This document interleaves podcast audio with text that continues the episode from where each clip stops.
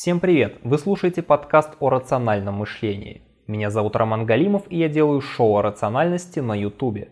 Мне очень интересна эта тема, я хочу знать о ней как можно больше и рассказывать о ней другим. Моего сегодняшнего соведущего зовут Влад, и он один из организаторов сообщества рационалистов в Санкт-Петербурге.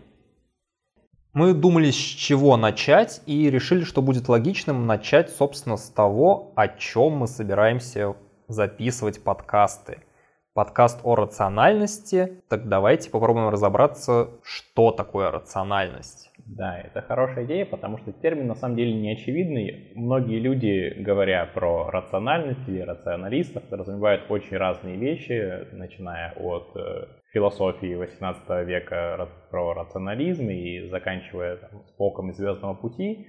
И э, Общего у этих всех э, вещей очень мало, поэтому мы попробуем выделить э, ту, то определение, ту сферу, про которую мы, мы сейчас будем разговаривать, чтобы было понятно, о чем идет речь. Есть несколько вещей, которые, в принципе, очень широкому кругу людей известны. Э, например, фанфик Гарри Поттера «Методы рационального мышления», книга «Думай медленно, решай быстро» и такое понятие, как когнитивные искажения, то есть систематические ошибки мышления – они известны, наверное, очень многим людям, которые занимаются наукой, особенно психологией, экономикой, или просто которые смотрят научно-популярные видео, читают книжки. В принципе, они хоть раз, но сталкивались с этими понятиями. И вот как раз они имеют максимально близкое отношение к той рациональности, как раз которую мы и имеем в виду. То есть вот автор фанфика «Гарри Поттер. Метода рационального мышления», он является одним из одним из авторов э, блога, из которого выросло это движение в современном понимании. То есть, ну да, мы можем не, не давать четкого определения, а попытаться подойти со стороны вещей, которые людям уже известны и про которые многие уже слышали. То есть, например, э, когнитивные искажения, для тех, кто не знает, это те ошибки, которые мы допускаем и которые э, не случайные, которые не связаны с недостатком ресурсов, а которые определяются э, структурой нашего мышления. То есть это те ошибки, которые уже заложены в нас во всех от рождения. А, то есть, например, то, как мы воспринимаем себя, воспринимаем людей, как мы оцениваем числа. Все это мы делаем эвристически, то есть э, очень быстро и не очень четко, и не очень хорошо. И если нашим предкам в джунглях этих навыков хватало, э, эти способы мышления им очень хорошо подходили, то сегодня в мире полном информации эта эвристика может очень много для нас стоить. И было бы полезно понимать, как и почему наш мозг обманывает себя и как с этим можно бороться. Да, стоит отметить, что эти ошибки, в принципе, как ты уже сказал, присущи всем людям, поэтому это не зависит ни от национальности, ни от социального положения и даже не от образования. Тут мы подходим к очень интересной штуке – того, что знать о когнитивных искажениях, это еще не значит побороть эти искажения. Да, то есть э, знание когнитивных искажений, знание этих ошибок, которыми наш мозг себя обманывает, может быть полезно э, с той точки зрения, что вы их замечаете у себя или у других и чуть лучше понимаете, что сейчас происходит, но это не панацея, то есть этого недостаточно. От того, что вы узнали, что ваш мозг это мозг обезьяны, он мозгом обезьяны быть не перестал. И все эти искажения, все, все эти ошибки мышления, они остаются с нами, и нам нужно учиться с ними жить, учиться с ними работать. И как именно учиться, ну вот про это есть какое-то большое количество техник, практик, теоретических и практических изысканий, которыми занимаются ну, вот те рационалисты, по которых мы сегодня пытаемся говорить. Интересно, то есть рационалисты все-таки думают, что есть какие-то способы улучшить свое мышление, улучшить свой способ действовать, чтобы более эффективно добиваться своих целей. И они, собственно, изучают все эти вещи и пытаются внедрять их в свою жизнь. Да, собственно, можно примерно так и определить рациональность. Это какой-то набор инструментов, уже проверенных, отточенных инструментов для преодоления когнитивных искажений, для преодоления ошибок мышления. Э, да, есть причины думать, что эти, что эти методики работают, и что большой части э, искажений можно или избежать, либо ослабить их эффект, либо предусмотреть этот эффект и действовать в соответствии с ним – есть большое количество исследований, которые подтверждают техники, в том числе э, тот самый э, Канеман э, в авторстве с э, Тверских написал огромную книгу про принятие решений в неопределенности, основанную на самых последних на тот момент э, исследованиях в области поведенческой психологии, и там очень большое количество информации о уже работающих методах. Вот. Но это не самое простое чтиво, и не стану подряд его рекомендовать. Ну, в принципе, Канеман и ввел это понятие когнитивные искажения, mm. насколько я знаю. Я, честно говоря, понятия не имею, может и так. А как появилось это движение? То есть вот само слово less wrong, которым подписываются, собственно, все встречи рационалистов в разных городах, в разных уголках Земли. Что это вообще такое less? Откуда пошло это? Less или по-русски меньше ошибок, меньше ошибаться, это название коллективного блога, который примерно в 2000-х годах э, вела группа авторов, и в этом блоге они как раз обсуждали вопросы когнитивных искажений, вопросы э, эффективности, личной продуктивности, вопросы планирования, принятия решений. И из этого блога выросло довольно большое движение, которое сейчас включает в себя многие страны, многие города. Вот, например, в Петербурге у нас тоже есть э, свое небольшое локальное сообщество Лосрон, где мы собираемся на встречи, практикуем, разбираем теорию. Также в э, России есть встречи, точно знаю, в Москве и в Екатеринбурге, и может быть где-то еще.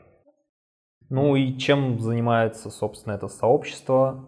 Они собираются вместе и думают, как им улучшить свою жизнь? Ну, в глобальном смысле сообщество, да, можно сказать так, то есть разбирают уже готовые техники, придумывают новые. Если говорить локально про конкретно наше сообщество, то, наверное, мы больше практикуем уже придуманные чужие техники, чем придумываем свои. На это у нас пока не хватает ресурсов. То есть мы просто берем что-то из статей Westronг или из методички CFAR, CFAR Центр прикладной рациональности.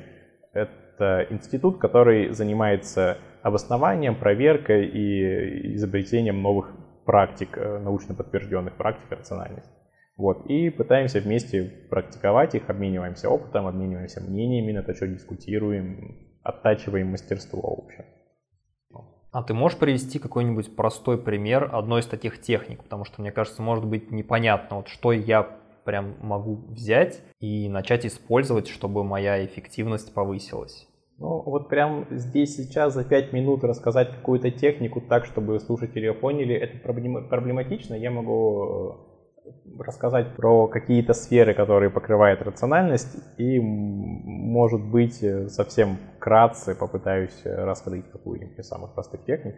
То есть наиболее популярные это, наверное, про личную продуктивность, про это сейчас из каждого утюга кричат, про принятие решений, это моя любимая часть. О том, как в условиях э, дефицита информации принимать наиболее оптимальное решение, которое даст вам наибольшее количество каких-то плюшек, которые вы хотите. Вот. Э, про ведение дискуссий, про ведение диалогов. Э, например, одна из простейших техник — это корни разногласия. Это техника ведения дискуссий, которая состоит в том, что мы пытаемся перейти от предмета, о котором мы говорили изначально, к каким-то более э, глубоким, обосновывающим э, наше убеждение идеям. И раскручивая цепочку все глубже и глубже, мы доходим либо до уровня, на котором мы можем проверить э, наш вопрос, наш предмет разговора, наш...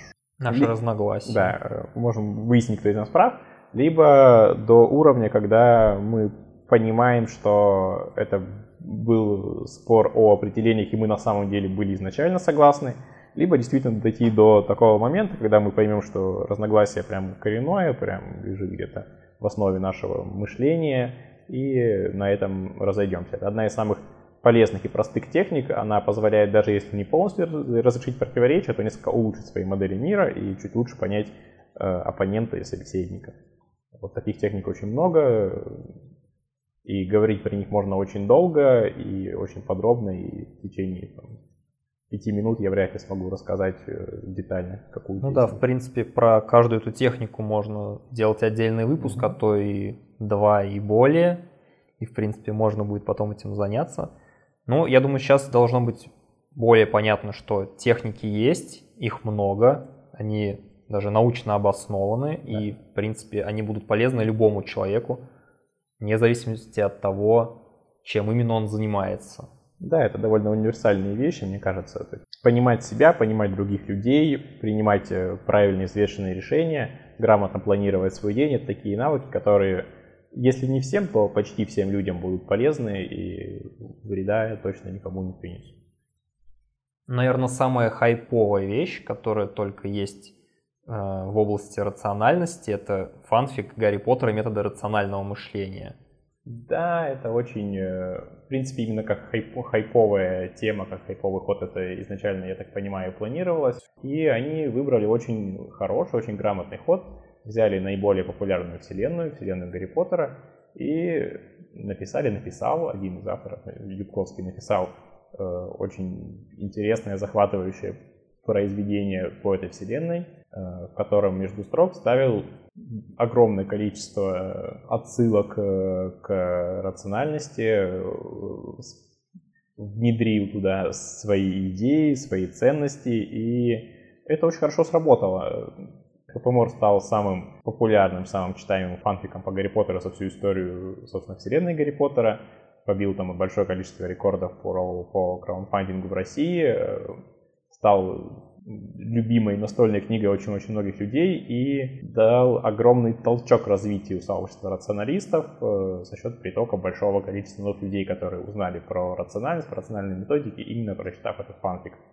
Про э, художественную ценность или про согласованность сюжета можно очень долго дискутировать, что, собственно, и делают. Я слышал очень много ярко негативных отзывов, но, собственно, это вторично, потому что свою цель как бы там ни было, этот фантик выполнил прекрасно. Так, если с Гарри Поттером все понятно и с самим Лесронгом, классическим циклом статей, тоже более-менее понятно, но ты говорил о том, что есть практические инструменты, которые можно тренировать и напрямую улучшать свою жизнь. Где-нибудь можно почитать и узнать о них поподробнее? Ага, э, да, конечно, можно. Для слушателей, которые достаточно хорошо знают английский язык для чтения специфичной литературы, есть э, методичка ЦИФАР, Центр прикладной рациональности. С этого года ее выложили в открытый доступ. Дальше она была, раньше она была доступна только, только на тем, торрентах. только тем, кто прошел э, воркшоп, это какой-то это практический курс рациональности, который устраивает институт периодически. С этого года ее выложили в открытый доступ, и я думаю, через какой-то довольно короткий промежуток времени она появится на русском, но пока вот она только на английском. Это, собственно, э, наиболее полный сборник э, отлаженных и проверенных методик рациональности. А, для тех же, кто не, недостаточно хорошо читает по-английски, есть более простая цепочка статей, э, которая называется «Гвозди и молотки». Ее можно найти на русской версии сайта Lustrom. В ней собрана большая часть прикладных техник из методички Цифара, и на практических примерах рассказывается, как эти техники можно применить к различным задачам, к различным проблемам, к различным багам в нашей жизни. Я думаю, стоит сказать, что все, о чем мы говорили, это в принципе находится в открытом доступе. Если конкретно в вашем городе не происходит никаких вещей, связанных с рациональностью, но у вас есть такое желание, вы можете сами организовать сообщество. Даже есть на русском языке материалы «Как начать», если я не ошибаюсь. Да, есть такая статья или серия статей про организацию встреч и про конкретную организацию встреч по Лостронгу. В целом, да, мы сказали все, что можно было сказать об основах. Э, говорить об этом можно очень долго про предметные области, но этим мы, наверное, займемся в другой раз, а сейчас будем заканчивать. Э, Спасибо. Я не знаю, что говорят дальше. Спасибо. Всем, всем пока. Да, давай закругляться. Спасибо, что слушали нас. Оставайтесь с нами. Дальше будет только интереснее. Всем пока. Всем пока.